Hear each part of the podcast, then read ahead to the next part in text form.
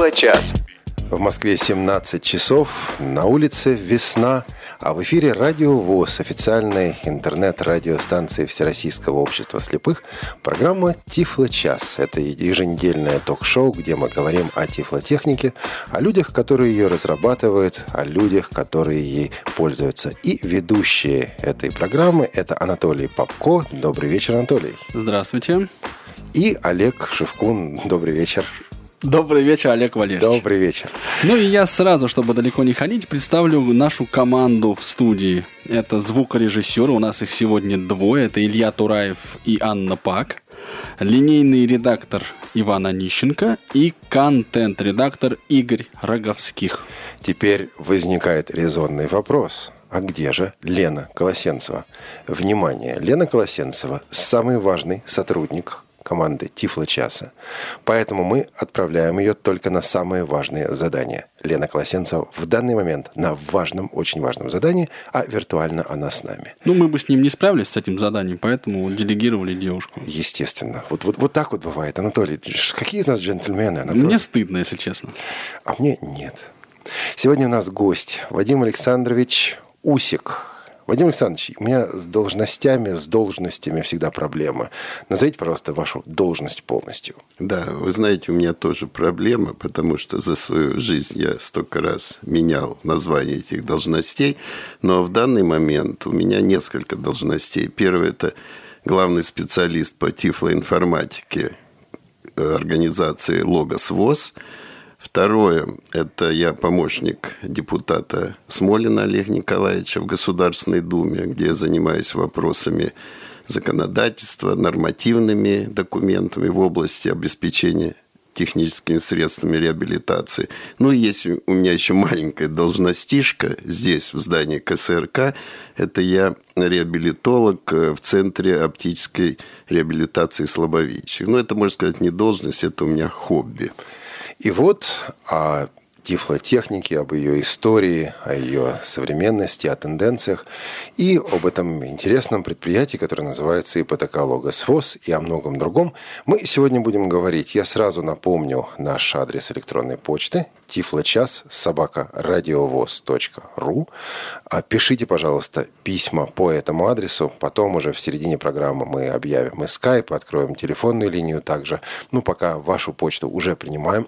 К сожалению, в Твиттере сегодня трансляции не будет. Вот так уж получилось.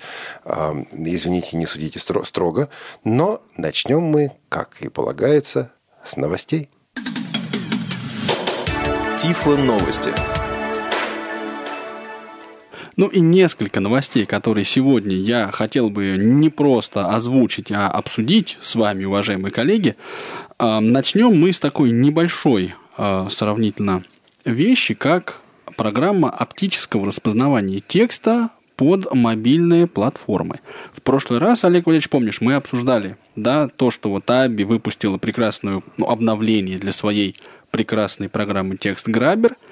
И после этого, я так понимаю, в некоторых рассылках возникла дискуссия. И выяснилось в ходе этой дискуссии, что не, не только под а, iOS да, Аби выпускала а, программу для оптического распознавания текста. Была такая программа и под а, платформу Symbian. Причем со ссылками, вот были ссылки у нас, нам прислали их тоже по электронной почте, мы их в ну вот в наших шоу-ноутс, то есть к, в заметках к этому выпуску тоже разместим. И в этой связи у нас сегодня возникла такая мысль, э, что iOS это не инновации в чистом виде. То есть это не всегда то, чего еще никогда не было. Но это в значительной степени обеспечение доступности функционала да, какого-то.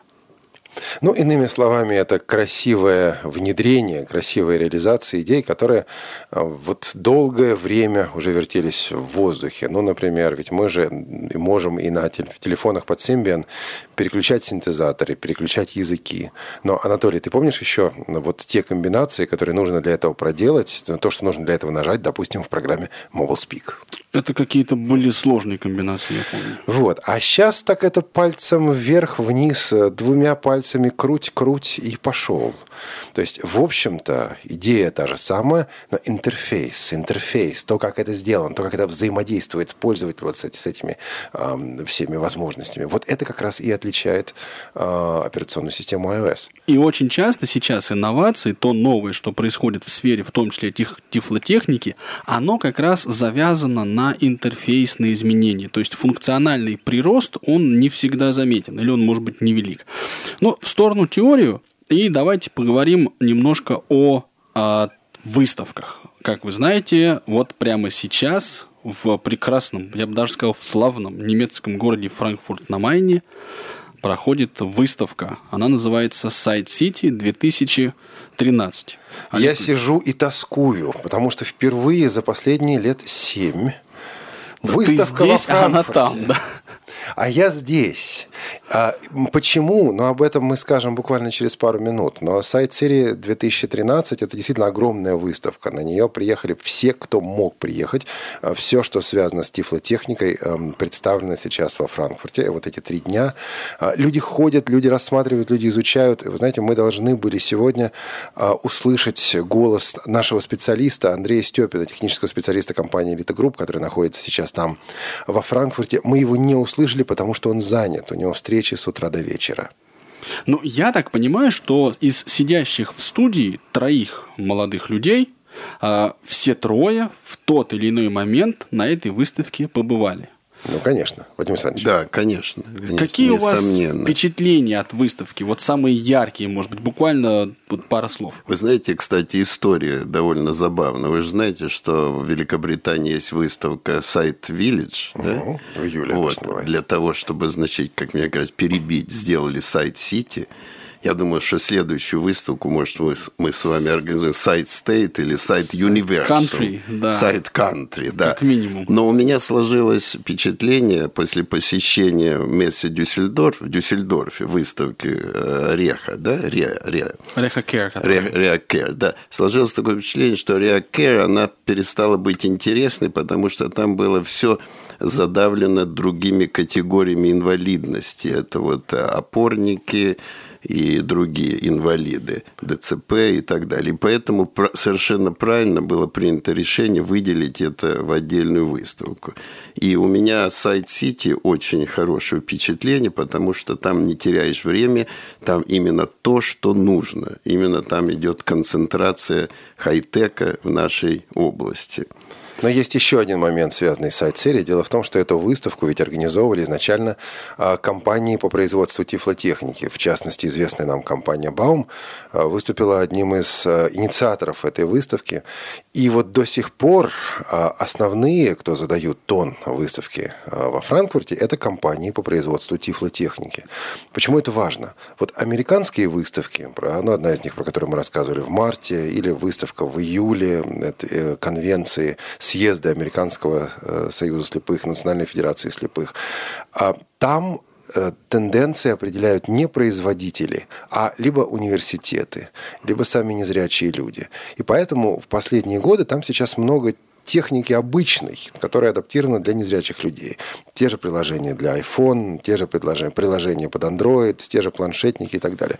Вот, по крайней мере, в прошлом году, я предполагаю, что в этом году также, но в прошлом году во Франкфурте вот эта часть не была представлена практически никак. Это хорошо или плохо? Вот это такая тенденция. То есть, если приехать во Франкфурт, по крайней мере, прошлого года, мы потом узнаем, что происходит сейчас, то про доступ к айфону можно узнать только где-нибудь в кулуарах, потому что компания Apple не является организатором этой выставки. Вот это нужно просто помнить как раз в связи вот с данным конкретным мероприятием. Ну, таким образом, у нас возникает как бы две категории, если хотите, э, товаров, которые интересны незрячим, да, это слепым и слабовидящим пользователям.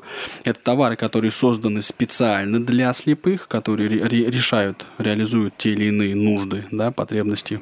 И те товары, продукции, услуги, которые доступны инвалидам по зрению. И выставка, которая начинается завтра в Москве. Та самая выставка, из-за которой ваш покорный слуга сейчас здесь, в этой студии. Это выставка, которая называется «Интеграция. Жизнь общества». Проходить она будет с 25 по 27 апреля, то есть четверг, пятница, суббота. Все это в выставочном центре на Красной Пресне. А, для москвичей, для тех, кто приедет сюда, это метро выставочное. Достаточно легко там найти. Павильон называется «Форум». А, третий раз уже эта выставка происходит, проходит, и вот проводит ее фактически та же компания, которая э, в Германии делает выставки в Дюссельдорфе, Рехакер, да, вот про которую уже говорили. Да, это компания Мессе. Мессе. Мессе и Россия. чего там только нет и инвалидные коляски, и протезы, и, среди прочего, и техника для незрячих и слабовидящих людей, и организации, которые называются, занимаются незрячими и слабовидящими людьми. Что представляет КСРК, что представляет Логос, что представляют наши партнеры на этой выставке, Анатолий? Ну, на самом деле там представлены довольно много, большая, так скажем, часть э, ну, организаций, и в том числе Всероссийское общество слепых. Естественно, большой стенд ВОЗ будет, где и КСРК, и Радио ВОЗ, и э, другие учреждения, и Логос отдельный стенд имеет. Институт Реакомп в прошлом году э, был, э, так сказать, представлен отдельным стендом тоже. Э, из, известные проекты, новые, интересные, такие как, например, «Диалог в темноте» были там представлены. Э, ну, нельзя обойти стороной, или нельзя было в прошлый раз, надеюсь, что нельзя будет и в этот, обойти обойти стороной павильон компании «Элита Групп», многим здесь известной. В общем, а, там кипит жизнь, она там интересная. Вадим Александрович, вот а, да, и еще одна мысль. Если вот ваши покорные, уважаемые радиослушатели, слуги в студии здесь находясь, не оказались на сайт, э, то уж на интеграции жизни общества мы все, я так понимаю, окажемся. Опять-таки, Вадим Александрович, как вы настроены? Ну, я думаю, окажемся, честно говоря, не столь за интерес, а по долгу службы. Я обязан там быть на этой выставке. Но если говорить о моих ожиданиях, то я думаю, что здесь будет этой выставке присущи те же недостатки, что и в Дюссельдорфе касающиеся именно только технических средств реабилитации для инвалидов по зрению. То есть мне кажется, что э, не будет там каких-то кардинальных инновационных решений в плане тифлотехники. А почему не будет, как думаете? Ну, потому что все основные игроки собрались на сайт Сити. Зачем им дублироваться и приезжать не для очень, будем, не для огромного рынка, чисто с коммерческой точки зрения, приезжать в Москву.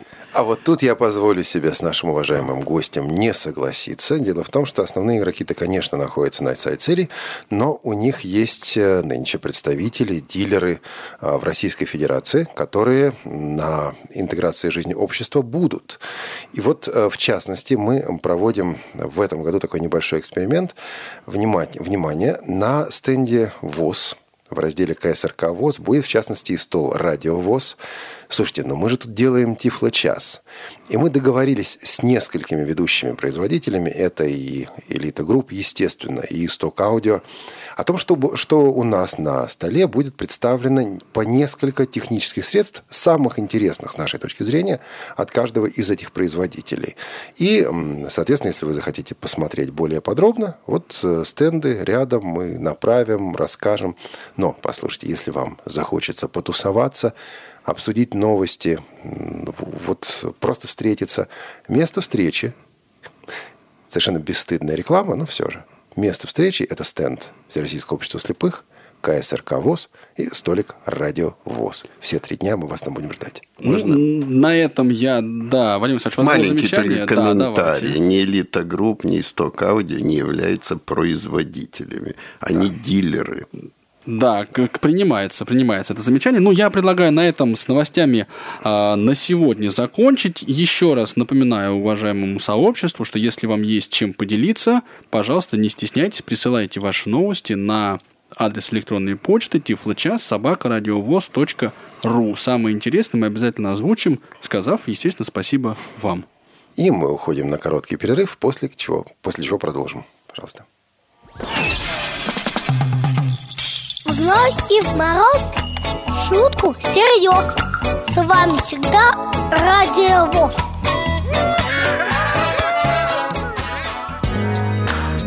Тифло-час. У нас нет секретов. Ну что же, это Тифло-час на Радио ВОЗ, официальной интернет-радиостанции Всероссийского общества слепых. Нет-нет-нет, та музыка, которую вы слышите на заднем плане, это не ошибка звукорежиссера. Дело в том, что когда мы говорим с нашими гостями, мне лично вспоминается именно эта замечательная песня «Машина времени». Эту песню или ее фрагмент мы сейчас и услышим. Ты помнишь, как все начиналось? Все было впервые и вновь Как строили лодки, и лодки звались Вера, надежда, любовь Как дружно рубили канаты И вдаль уходила земля И волны нам пели, и каждый пятый Как правило, был у руля. Я пью до дна за тех, кто в море за тех, кого любит волна За тех, кому повезет. И если цель одна И в радости, и в горе То тот, кто не струсил и весел не бросил Тот землю свою найдет да, уважаемый радиослушатель, вообще меня, если честно, тянет подпеть.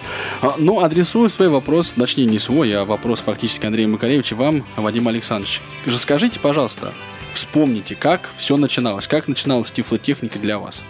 Я понимаю, вопрос э, естественно, как вообще зрячий человек вообще попадает э, в такую специальную область, как тифлотехника. Здесь сочетание случайности и какого-то внутреннего, внутренних характеристик самого человека. Я кончил радиофакультет МАИ, Московского авиационного института, и моя специальность – это управление ракетами, в том числе и ракетами-перехватчиками. То есть я занимался, был направлен в почтовый ящик, который занимался противоракетной обороной. Ух ты! Да, ну, я попал на этот ящик, это не секрет сейчас, там работало где-то порядка нескольких тысяч человек, и я оказался в роли маленького винтика, такого среди этих 10 тысяч человек, я занимался цифровой магнитной записью. Цифровой магнитной записью – это телеметрия, которая поступает как раз с ракет-перехватчиков. Какие это годы? Это было 64 год окончания Московского авиационного института. То есть кубинский кризис уже прошел, ну, так, вроде бы стало он как-то полегче. Да, нас не очень касался. И вот э, моя проблема заключалась именно в том, что я винтик. Я занимал, я разрабатывал один маленький блочок некого устройства, которое входило в состав большой системы. И я подумал, что сейчас я разрабатываю это на лампах, потом я буду на полупроводниках, потом на микросхемах, но все один и тот же маленький блочок, и я не принимаю какого-то, я не принимаю участия в какой-то большой задаче, э, за которую я лично отвечаю. Э, кроме того, чтобы проверить эффективность моей разработки или нашей разработки, это надо было на Москву направить где-то пару сотен ракет с вражеской стороны, и тогда-то можно будет определить, сработала наша система или не сработала. А что, компьютерного моделирования не было еще Не тогда? было тогда, да. В тот момент, вы знаете, я тут посчитал, что э, где-то пару сотен моих устройств, этих огромных накопителей на магнитной ленте, можно было заменить сейчас одним айфоном. Вот, поэтому тогда это другой вопрос, тогда была совершенно другая техника. Вот, и я был внутренне готов, даже защитив кандидатскую диссертацию по магнитной записи цифровых данных, я уже был готов, я созрел уйти куда-нибудь в медицину или в другую область, где я бы, ну, у меня было бы свое направление.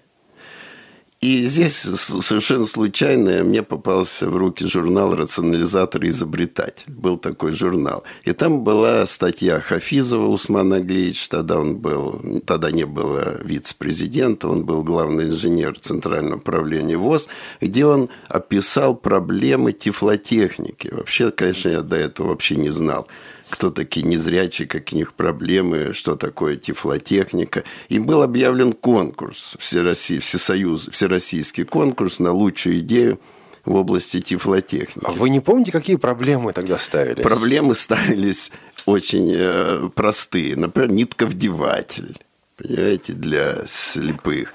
Ну, какая-нибудь там перечница, дозатор. Самые такие элементарные проблемы. Но поскольку у меня было образование вот такое компьютерное, обработка данных, я вдруг сразу загорелся.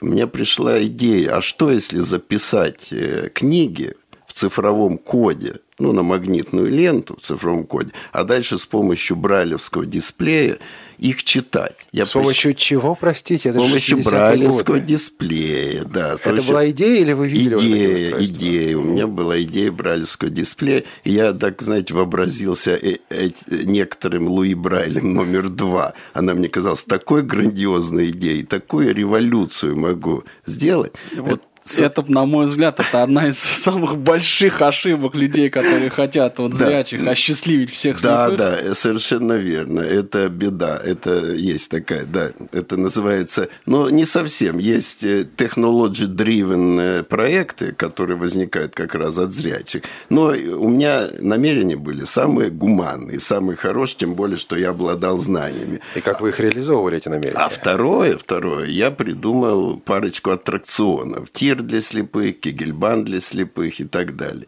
И со всем этим я направил все документы в общество слепых, занял, как мне кажется, там первое место, и меня пригласил Борис Владимирович Зимин. Борис Владимирович Зимин, многолетний президент да. Всероссийского общества, председатель, председатель Центрального да. управления. И тогда конечно, я увидел первого незрячего. И сказал мне Борис Владимирович, Вадим Александрович, вы, видимо, человек умный, и мы вас готовы взять, чтобы возглавили первую в России службу тифлотехники. Но то, что вы предложили, хоть мы вам э, присудили и первое место, это, знаете, из области фантазии. Когда-нибудь в будущем вы, конечно, осчастливите нас этим. Но сейчас нам нужна он так помедлил, говорит... Перечница дозатор. Нет, складная тросточка. Нам Их нужна... не было? Не было. Нам нужна складная тросточка, которая бы, э, значит, была такая незаметная, чтобы она была похожа на складной зонтик, чтобы она была прочная, красивая и так далее. Вот вы согласны? Ну, что мне оставалось? Делать. Значит, э, дали нам ресурсы соответствующие, надо сказать, хорошие ресурсы, поместили нас на электротехнике, на, знаете, на Черемушкинской улице. Угу. Вот. И ресурсы были настолько хорошие, что удалось привлечь э, довольно высокооплачиваемых инженеров из оборонного сектора. Инженеров и конструкторов. Вот. Это еще до СКБ, до специального До СКБ, бюро. да. Угу. И э, первый у меня был, э, как говорят, энтузиаст в моей службе тифлотехники, это был Владислав Сергеевич Степанов. Вот вы понимаете, это был молод, молодой человек. Так, вы были его началь... вы были тогда его начальником. Да, да видите, произошел Значит, теперь реверс, я понял, реверс. почему сегодня именно вы в этой студии, Анатолий Дмитриевич. Да, да, да он, все встало на свои он места. Он вспомнил и подставил меня по прошлым делам, можно ну, сказать. Да. Вот. И э, у нас была эпоха, я бы сказал, ренессанса. Вот как вы себя сейчас чувствуете у основания радиовоз, тогда это была молодежь, не, не старше там, 25-30 лет, и нам казалось, что мы можем все. Потому что идеи у нас значительно опережали технологии. Анатолий Мы... Дмитриевич, тебе еще кажется, что ты можешь все? Я боюсь, что уже нет. И вы знаете, мы я с удовольствием вспоминаю, это были лучшие времена моей жизни потому что неохватная область работы, мы за, а, являемся руководителями этой области, мы разделились два, на два направления. Первое – low-tech, второе – high-tech. Значит, лоу-тек – это были разнообразные игры для незрячих. Это были грифели, ну, довольно такие совершенные, приборы для брайлевского письма. Ну, в Клоутек можно отнести термометры для слепых, э, пульсомеры для слепых, устройства для установления автоматического уровня записи э, в магнитофонах. Это сейчас, может, звучит так довольно забавно, но тогда это было важно. А на хай-тек мы очень замахнулись. У нас был синтез речи, у нас был а, аппарат Аптакон, может, вы помните, такой был был аппарат. Конечно. Я помню только название такое. Аптакон – это когда под пальцем находится матрица 144 вибрирующих э, стержня, и можно читать, правда, с трудом текст. А синтез речи, вы говорите, в смысле, был русский синтез речи в 70-х годах? О чем речь? Нет, была идея создать А, синтез была идея. речи. И я вам скажу, что у нас работали такие энтузиасты. Значит, ну, представьте, чтобы сделать модель человеческого глотки, да, глотки, значит, надо было снять переходную характеристику этой глотки. Ну, дальше вроде там с рядами Фурье, все дальше просто. И вот наш э, инженер, пришедший из почтового ящика, он оставался на ночь в тихом помещении, заглатывал пьезоэлемент, подавал на него импульс от импульсного генератора и с помощью микрофона снимал переходную характеристику. где, Мама вы, моя дорогая. где вы сейчас такого найдете? Знаете, ну такого, да. наверное, нет, но я слышал, по крайней мере, слышал, что а, на радиовоз еще года два назад или год назад люди Тоже оставались глотали? на ночь. Нет, они не глотали, но они программы записывали, они выпускали. И такая вещь, как рабочий день закончился, ну, была совершенно ну, неуместной. Как это закончилось? Вас отдела тоже по работе с молодежью до сих пор. Я не говорю, да, тот же Владислав Сергеевич Степанов, он с утра до вечера, будучи незрячим, посещал местные организации, посещал УПП и собирал информацию, что нужно незрячим в первую очередь, устраивал там дискуссии, опросы и так далее. И приходил на работу уже обратно где-то в 5 часов вечера, когда работа у нас заканчивалась. Вот. Э, Что касается, например, оптакона, надо было создать, э, собственно, надо было иметь матрицу светочувствительную. Наши инженеры додумались до того, что они брали э, ЗУ, ОЗУ, микросхему, спиливали у нее крышку и, из этого АЗУ делали светочувствительную матрицу. Вот, как говорят, голь на выдумке хитра. На самом деле этот энтузиазм, он великолепен, и вот он действительно долгое время не проходит, но когда-то ведь вы перешли к такой более организованной работе. Буквально в двух-трех словах, как это произошло, А, ведь какое-то движение, наверное, было, когда вы осознали, что вот это реально, это не очень. У нас, да, проблема получилась в чем? Как э, произошел конфликт с технологией. То есть то, что касалось low-tech, мы сделали, и до сих пор вы эту тросточку можете увидеть, и мне это приятно, когда я вижу незрячего с этой тросточкой. Также игры, приборы для рельефного письма и прочее. А вот что касается хай-тек, то, конечно, технология ВОЗ не смогла переварить наш хай-тек, нашу сложную технологию, а предприятия, э, почтовые ящики, они тогда имели очень большие деньги и не хотели заниматься этой презренной, как говорят, работой. Это не то, что сейчас. Вот, поэтому потом был э, отдел организован в СКБ ВОЗ, где было все на более высоком уровне, но все равно в основном это была, э, это были реабилитационные изделия низкой технологии. Потом я перешел во ВНИИ медицинского приборостроения, где помимо тифлотехники занимался другими медицинскими приборами. Ну, а потом круг замкнулся, и я снова пришел во Всероссийское общество слепых – я почувствовал, что я не столь, так сказать, разработчик, как организатор. Моя... И, к этой, и к этой части вашей работы, вашего жизненного пути мы вернемся после небольшой рекламной паузы. Тифло-час. Сказано еще не все.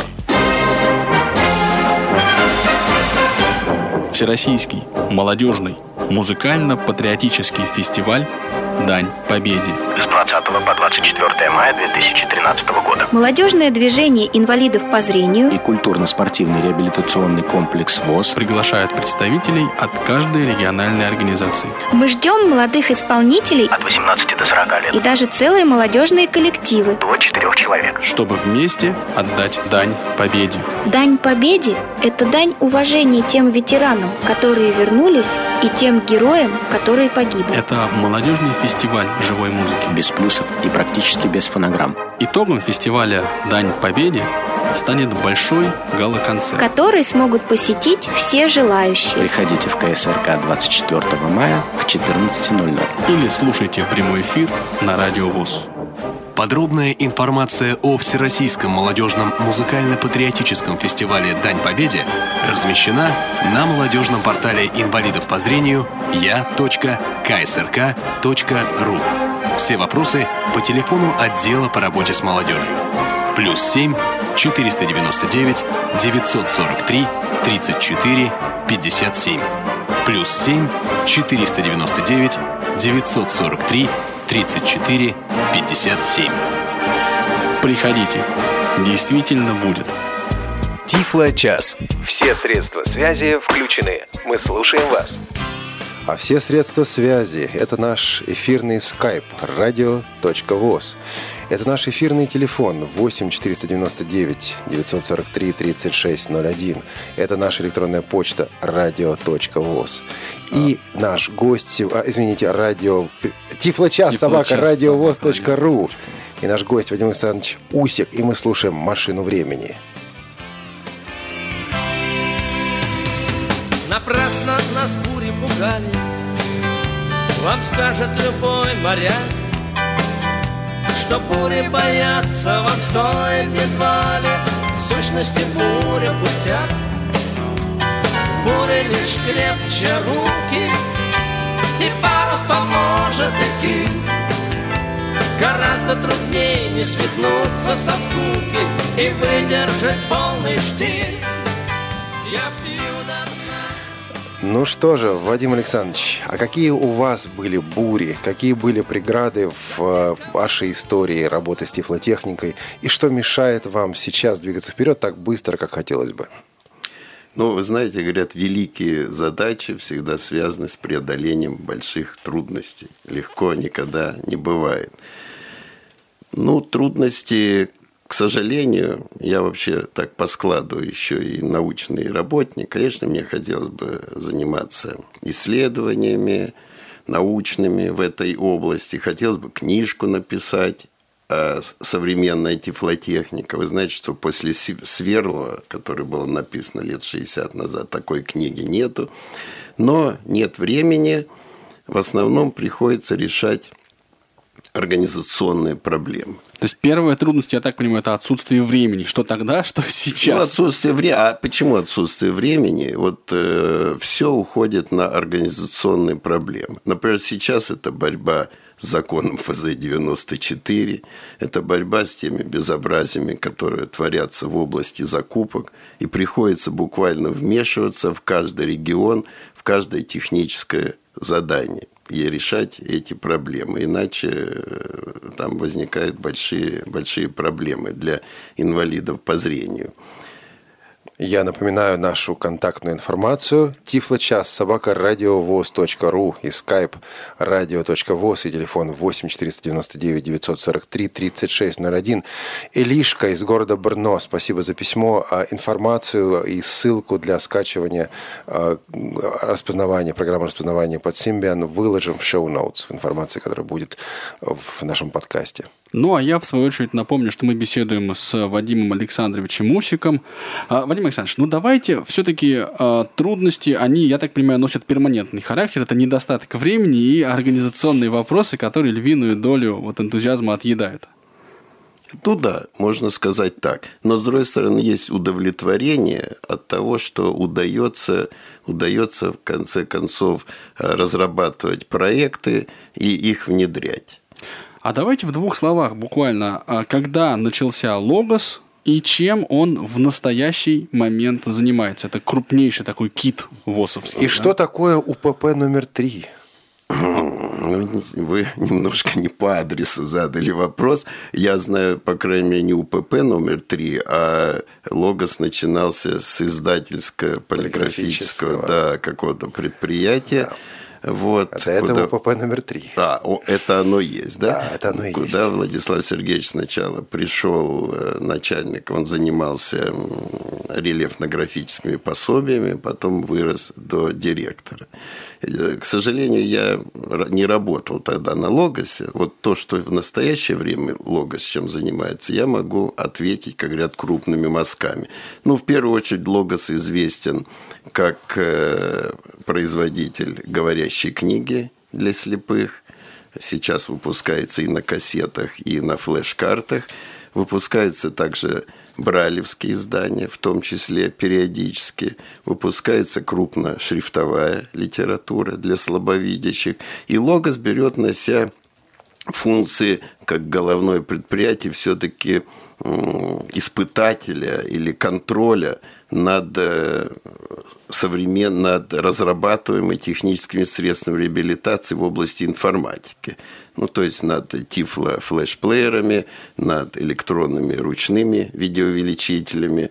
Э, приходится контролировать или участвовать в разработке технических заданий, а потом участвовать, э, во-первых, в разработке вместе с фирмами, производителями, и участвовать в испытаниях того, что закупается сейчас по конкурсным процедурам. Владимир Александрович, а мне вот это, честно говоря, не очень понятно, вот эти функции контроля. Ну, я-то по наивности понимаю как. Вот есть рынок, есть производители. Они выходят на рынок, и они на этом рынке состязаются. А нравится им, нравится клиенту, нравится пользователю то или иное техническое средство, он его покупает. Не нравится, он его не покупает. А насколько ситуация в России сегодня отличается от того, что я описал только что? Да, ну, мне кажется, она ничего общего, мало имеет общего с тем, что вы сказали. Коренным Да, образом что отличается. Вот если состязание считать, что бегут бегуны, а периодически откуда-то человек с палкой им под ноги ставит эту палку, и кто-то падает.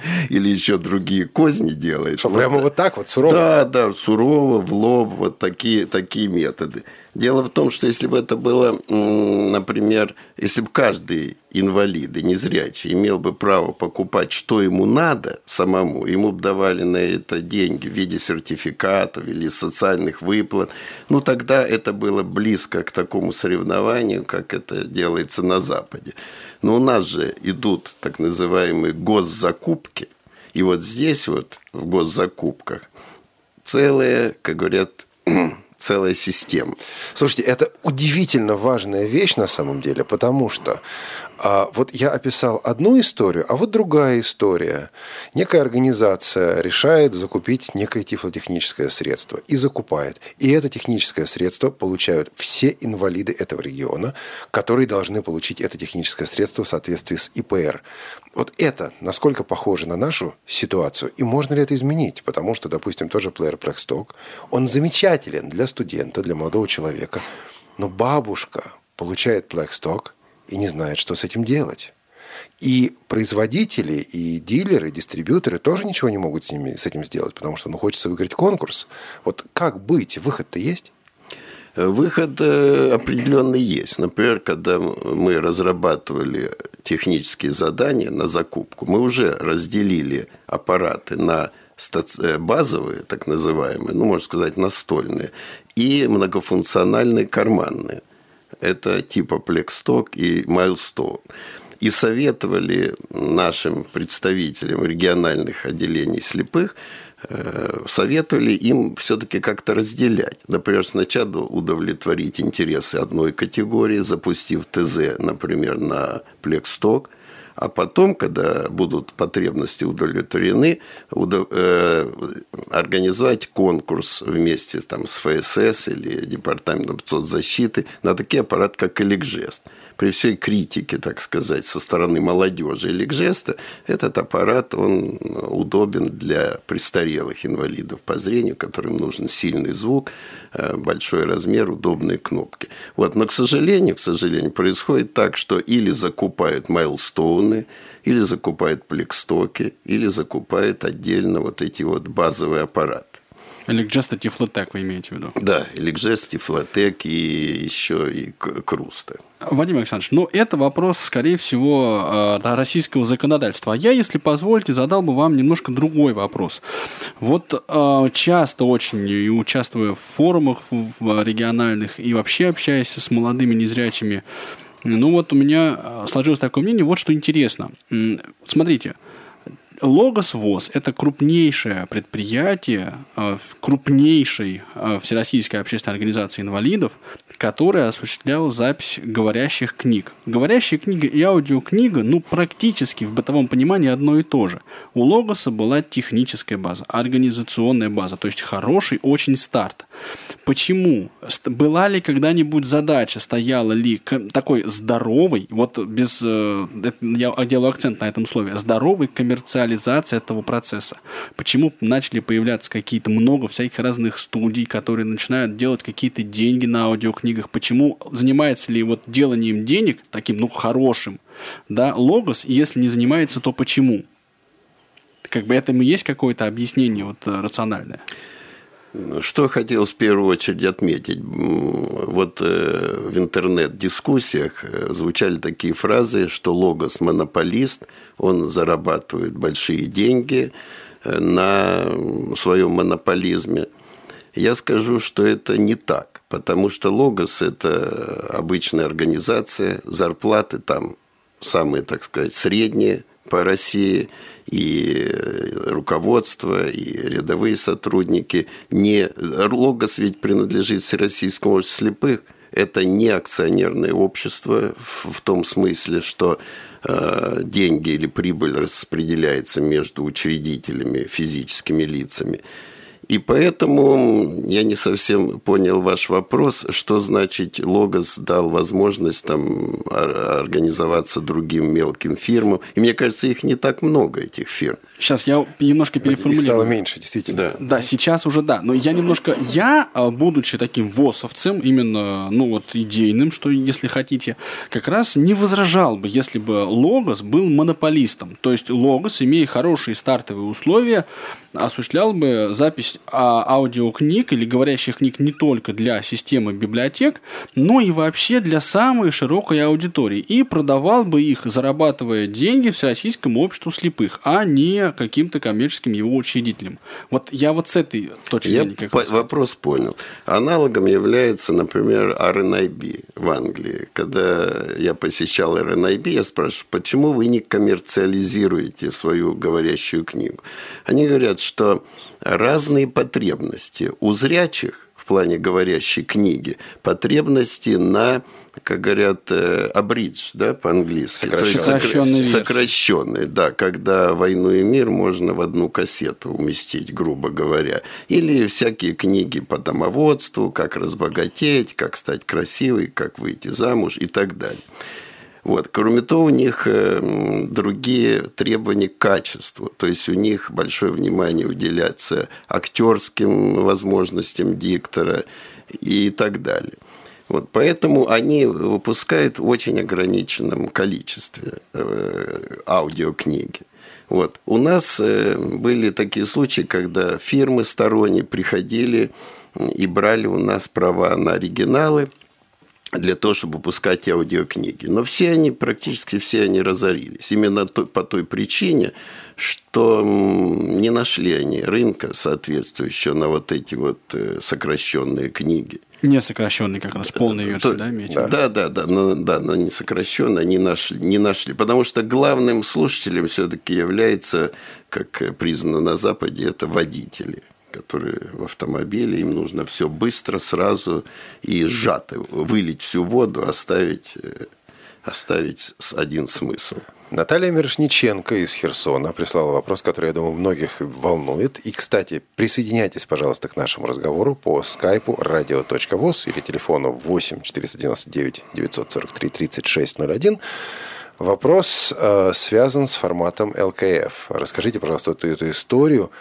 Почему все-таки Россия не пошла э, вместе с западным миром, э, вместе с Соединенными Штатами и другими странами, которые взяли формат Дейзи? Я понимаю, что это старая история, она продолжается. Вадим Александрович, мы же с вами схлестнулись пару лет назад, помните? Да, было такое, было такое. И вот как раз сидя в этой студии до эфира, я позволю себе, если позволю, ну вот если можно, повторить свой комментарий, что это была одна из наиболее интеллигентных дискуссий в нашем вот Рунете. Вот и я за это, конечно, благодарен. Я с интересом вот неимоверной степени прочитал письма Олег твои и ваш, Вадим Александрович. То есть это вот... Ругаться, что ли? Да, Анатолий? да, очень-очень конструктивный, по-моему, был разговор. У меня хорошее впечатление. Да, я тоже извлек большую пользу этого, из этого разговора. Ведь вы знаете, мы знаем о Дейзи давно и с самого начала возникновения Дейзи. Долгая эта история. Меня больше всего завело, если говорить так, первое выступление авторов Дейзи, что самыми читаемыми книгами является кухонная книга и книга по огородничеству. Вот. И на этом основании был сделан вывод, что надо структурировать э, звук, надо структурировать говорящую книгу. И поэтому я не был с этим в корне согласен, что главная беда говорящей книги является отсутствие структурирования, потому что с точки зрения интеграции и подхода к незрячим, так же как э, к зрячим, мало кто читает книги с поиском абзаца, страницы, слова, возвращаясь много раз назад, вперед, перечитывая. Все читают в режиме back-to-back. От, э, от, от корки, корки до корки. Да, совершенно верно. От, от, от корки до корки. Как правильно? Извините. От front to back. От, from front to back, да. Вот. И когда мы посмотрели реальные потребности э, Э, инвалидов по зрению, то решили, что в чистом виде программа Дейзи нам не подходит. И потом, посещая студии зарубежные, мы увидели, что фактически Дейзи в полном формате, во всех, так сказать, ее возможностей, используется крайне редко. Но используется все равно 2-3 уровня структурирования – Э, то, что и у нас делается. Если структурировать полностью, то это такие книги представляют интерес для студентов, школьников, и они очень дороги в изготовлении, потому что там полная автоматизация процесса не получается. Кроме того, если брать Дейзи без криптозащиты, то он у нас не проходит по закону об авторских правах, потому что это Дейзи без криптозащиты можно легко прочитать на любом компьютере. И потом, правда я говорю? Конечно, да? это MP3. Да. Мы получили вопрос на скайпе у нас э, Светлана Васильева из Новосибирска. Светлана, добрый день. Добрый вечер. Что уж там? Да уже практически да. доброй ночи, я так понимаю. Света, привет. Отлично у вас день, добрый день, да. Я, э, во-первых, хочу небольшой комментарий и поучаствовать в вашей беседе, потому что а я не согласна с тем, что структурированная аудиокнига – это не важно, потому что, вот, допустим, у нас в Новосибирске, в Новосибирском государственном университете обучаются 10 а, студентов с нарушениями зрения. Для ну. них структурированные книги – это очень важно. Для студентов, для школьников это очень важно. Справочники, словари – это очень важно. И потом э, Дейзи книги можно создавать успешно и скриптозащитой. Я вот, например, уже много лет являюсь пользователем такой э, системы, которая называется Bookshare. Очень популярная система за рубежом, кстати, действительно. Очень много книг оттуда скачивается и читается пользователями незрячими. Я еще являюсь преподавателем в, уни- в университете, вот я на Bookshare именно находила книги, которые мне в преподавательской деятельности помогают. И, соответственно, мне было важно, что они структурированы, мне это помогало готовиться к лекции. И Леонид пишет, э, ЛКФ – это заведомо ограниченный круг читателей. Вот такое да, письмо это во-первых. Во-вторых, э, ну, мне кажется, ЛКФ – это все-таки э, изобретение велосипеда, с моей точки зрения, потому что Дейзи, он помогает, ну, дает доступ нам к международным произведениям, книгам, журналам, газетам. То есть вот как специалисту мне это очень важно. Спасибо, Светлана. Так, Вадим Александрович, ваше могу слово. ответить. Во-первых, по международным делам. Э, как вы думаете, какой процент незрячих у нас э, заинтересован в получении книг из-за рубежа? То есть нас упрекали в том, что мы создали барьер между э, с другим миром, поскольку мы не используем Дейзи. Но, насколько я знаю, запросов наших библиотек на зарубежную литературу составляет какую-то ничтожную долю процента. Мне жаль, что мы отключили Светлану, потому что да. в Новосибирске как раз э, эта работа ведется, и они общаются с британской библиотекой. Теперь второе, второе. Э, нельзя сбрасывать со счетов развитие в настоящее время синтеза речи, который уже стал э, по качеству близок к обычному диктору. Если брать обычные текстовые материалы, которые очень хорошо структурированы, причем бесплатно, я не понимаю, почему словарь... Вы представляете, что такое структурировать словарь в Дейзи? Это надо 20 лет работать, чтобы ну, его соструктурировать. сейчас уже и не структурируют. Да, так я и вот говорю. сколько так угодно. Его можно просто э, брать электронный современный словарь и читать синтезом речи. Вот в том-то и парадокс, что я считаю, что то, что требует структурирования, оно уже структурировано в текстовом формате и может читаться или синтезом речи, или на брайлевском дисплее. А такие книжки, которые в основном 95% выпускаются для нашего контингента, для массового читателя, они не требуют структурирования. Вот это мы э, и руководствовались этими принципами. Я, можно, здесь вклинюсь и скажу а, одну такую важную вещь, а, две точнее. Во-первых, вы, Вадим Александрович, в данном случае стоите на позициях именно Всероссийского общества слепых, как я понимаю. Да, совершенно Вы верно. анализируете членскую базу Всероссийского общества слепых и исходите из потребностей, ну, как бы, ну, Читать. рынок, да, Рынок. львиная доля рынка это, потре- это вот потребители вот с такими вот характеристиками. И исходя из их потребностей, мы и, в общем, размышляем размышляем. Второй важный, как мне кажется, аспект, это все-таки разделение ЛКФ и DAISY. Вот DAISY это все-таки структура, а ЛКФ это криптозащита. Я правильно вот сейчас и структура. У нас на уровне трех э, степеней можно структурировать. Мы структурируем по, на уровне книги, на уровне э, и на уровне, ну не страниц, на уровне книги, на уровне фрагмента, на уровне главы. И Глава это фрагмент. И все-таки, как мне кажется, здесь есть одна проблема. Анатолий, ну мы, конечно, можем сколько угодно говорить о представлении интересов ВОЗ и прочее, о ВОЗ как о стареющей организации, да, э, организации, в которой молодежи не так много, но вот э, именно тебе, как э, лидеру молодежного движения, а, Наверное, должна импонировать и другая позиция по том, что вот э, необходимо исследовать потребности разных групп людей. И как раз среди молодежи, среди студентов э, есть люди, которым эта структурированная книга, причем полностью структурированная книга нужна. И вот, э, может быть, это вопрос не для Вадима Александровича, это вопрос для обсуждения на ВОЗовских форумах.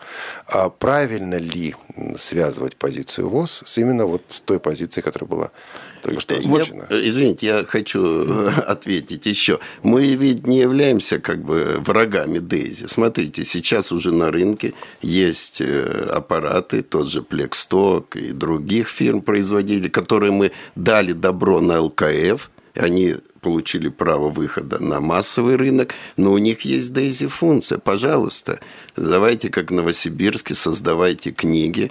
Э, Кто вам... Потом можно в компьютер установить программу Daisy Reader, читайте. Но просто я говорю, что у Логоса не хватает мощностей, потому что выпуск полностью структурированной Daisy книги, он очень дорогостоящий и требует большого времени. Но выбор есть. Да, но здесь опять Выбор же есть. речь идет о том, что была, видимо, произве- произведена оценка затраты э, и итог, результат. И вот, э, ну, эта оценка была признана неэффективной. Я со своей стороны являюсь ак- активным, значит, и слушателем иностранной литературы на разных языках, и Дейзи мне гораздо ближе, чем, э, скажем так, не Дейзи. Мы с тобой в меньшинстве, Анатолий. Да, да. Опять же, зависит, какая книга. Я не думаю, что вы художественную книгу, вам Дейзи очень нужна.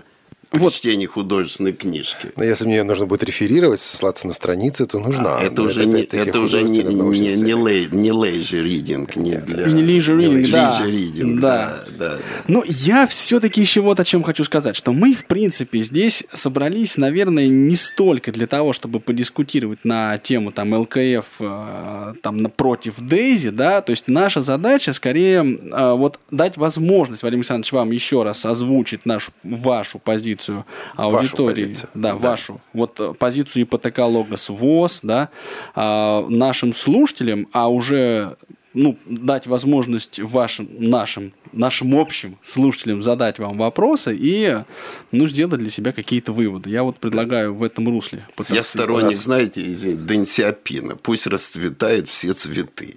Вот пусть Дейзи, как ромашечка, тоже расцветает. Говорит... Мы не будем ее искусственно душить. Говорит, он так говорил. Ну ладно. А что нового в плане законодательства и в плане обеспечения незрячих, э, слабовидящих людей? Вот, вот эта э, часть вашей работы, которая связана с Госдумой и так далее.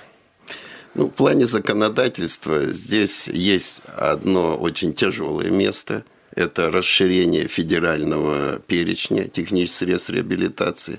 Видимо, не столь э, сейчас хорош бюджет вот, для того, чтобы э, расширять перечень но много есть предложений для того, чтобы его расширить, ввести туда и, э, например, программы JAWS, и мобильные телефоны с соответствующим программным обеспечением и так далее. Но э, подаем много раз предложения, пока, говорят, не пришло время расширять перечень. Это первое. Второе, какое сейчас произошло уже серьезное изменение – это в части а, назначения, в части заполнения индивидуальной программы реабилитации. Если раньше технические средства реабилитации для инвалидов по зрению были крупными мазками, перечислены в перечне, ну, например, специальные средства э, коррекции слабовидения то сейчас конкретизировали. Установили четыре конкретных наименования. Лупы с подсветом, лупы без подсвета, электронный ручной видеоувеличитель и электронный стационарный видеоувеличитель. И что касается тифло-флешплееров, то исключили полностью магнитолы, тифломагнитолы кассетные. И теперь конкретно написано специальное устройство для чтения говорящих книг на флеш-картах. Это правильно мы сделали для того, чтобы не закупали тифломагнитолы на кассеты. А что, еще закупали их? Конечно. Ну, а почему же не закупать, как нам говорят, а у нас в ауле флеш-карту не достать, а зато моему внуку нужен большой бумбокс для того, чтобы выйти на площадь нашего аула и завести там музыку. Понимаете, честно говоря. Вот. А что важно в этом плане? Теперь слабовидящий – Э, да, теперь выдача тифлотехники идет не по инвалидности, первая, вторая, третья группа, а по остроте зрения. Теперь каждый инвалид по зрению от, с остротой зрения от 0,03 до 0,3 – это широкая группа, которая охватывает и первую частично, и вторую, и третью степень.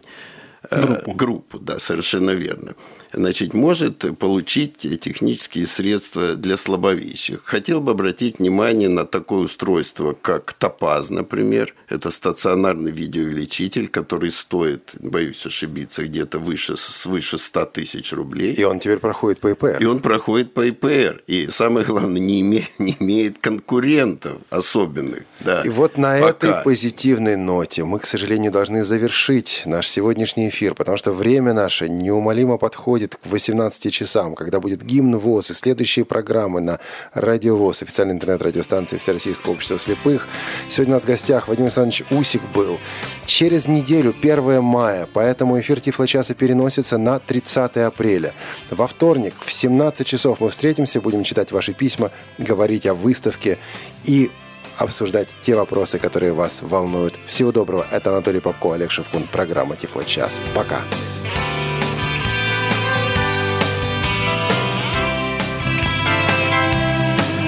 Я пью до дна За тех, кто в море За тех, кого любит волна За тех, кому повезет.